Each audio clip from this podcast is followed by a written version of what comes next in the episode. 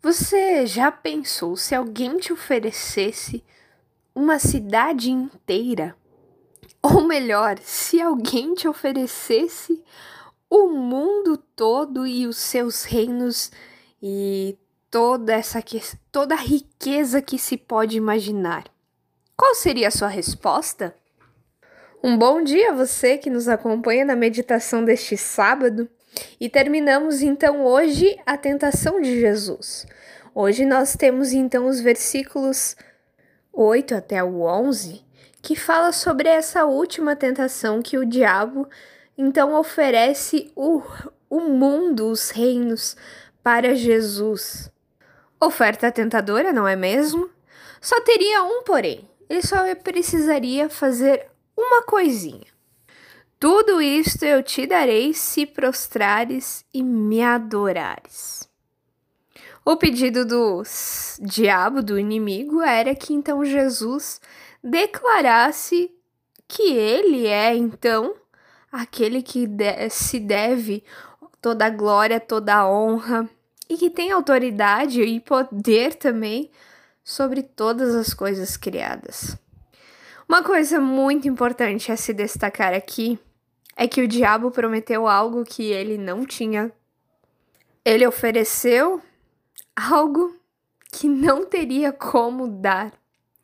E fora que pediu também algo que honra e glória que não é dele. E Jesus diz: Retira-te, Satanás, pois está escrito: adore o Senhor, o seu Deus, e só a ele preste culto. Jesus sabia quem é a fonte, quem é o Criador de tudo. É o próprio Deus, e somente a Ele se deve toda a honra, toda a glória, todo o louvor, toda a adoração e toda a humilhação. É diante de Deus que nós devemos nos prostrar e adorar. Se nós olhássemos apenas para o que o diabo prometeu a Jesus, seria uma proposta muito interessante. E olha que às vezes o diabo nos oferece coisas bem menores e nós aceitamos. Muitas vezes, até na primeira proposta, nós gostamos de coisas gloriosas, gostamos da riqueza, gostamos muitas vezes de ter as coisas.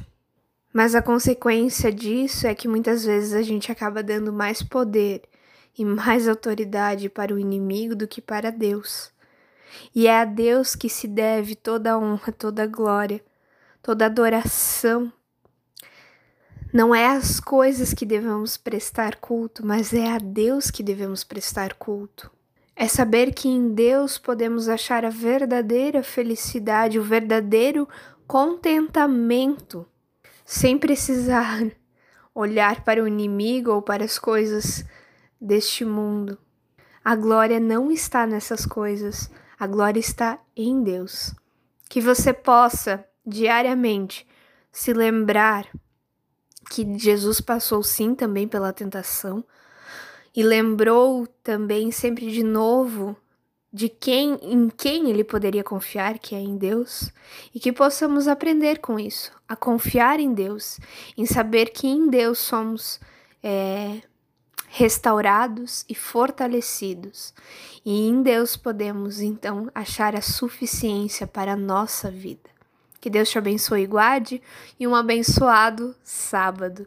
E amanhã também convidamos você para estar junto conosco no culto à noite, às 19 horas, pelo canal do YouTube, onde a gente vai poder falar mais um pouquinho sobre o que é ser feliz na nós, é, em Deus e principalmente lembrando que muitas vezes não é nas nossas forças e nem naquilo que a gente faz ou naquilo que a gente tem, mas a nossa felicidade real está em Deus.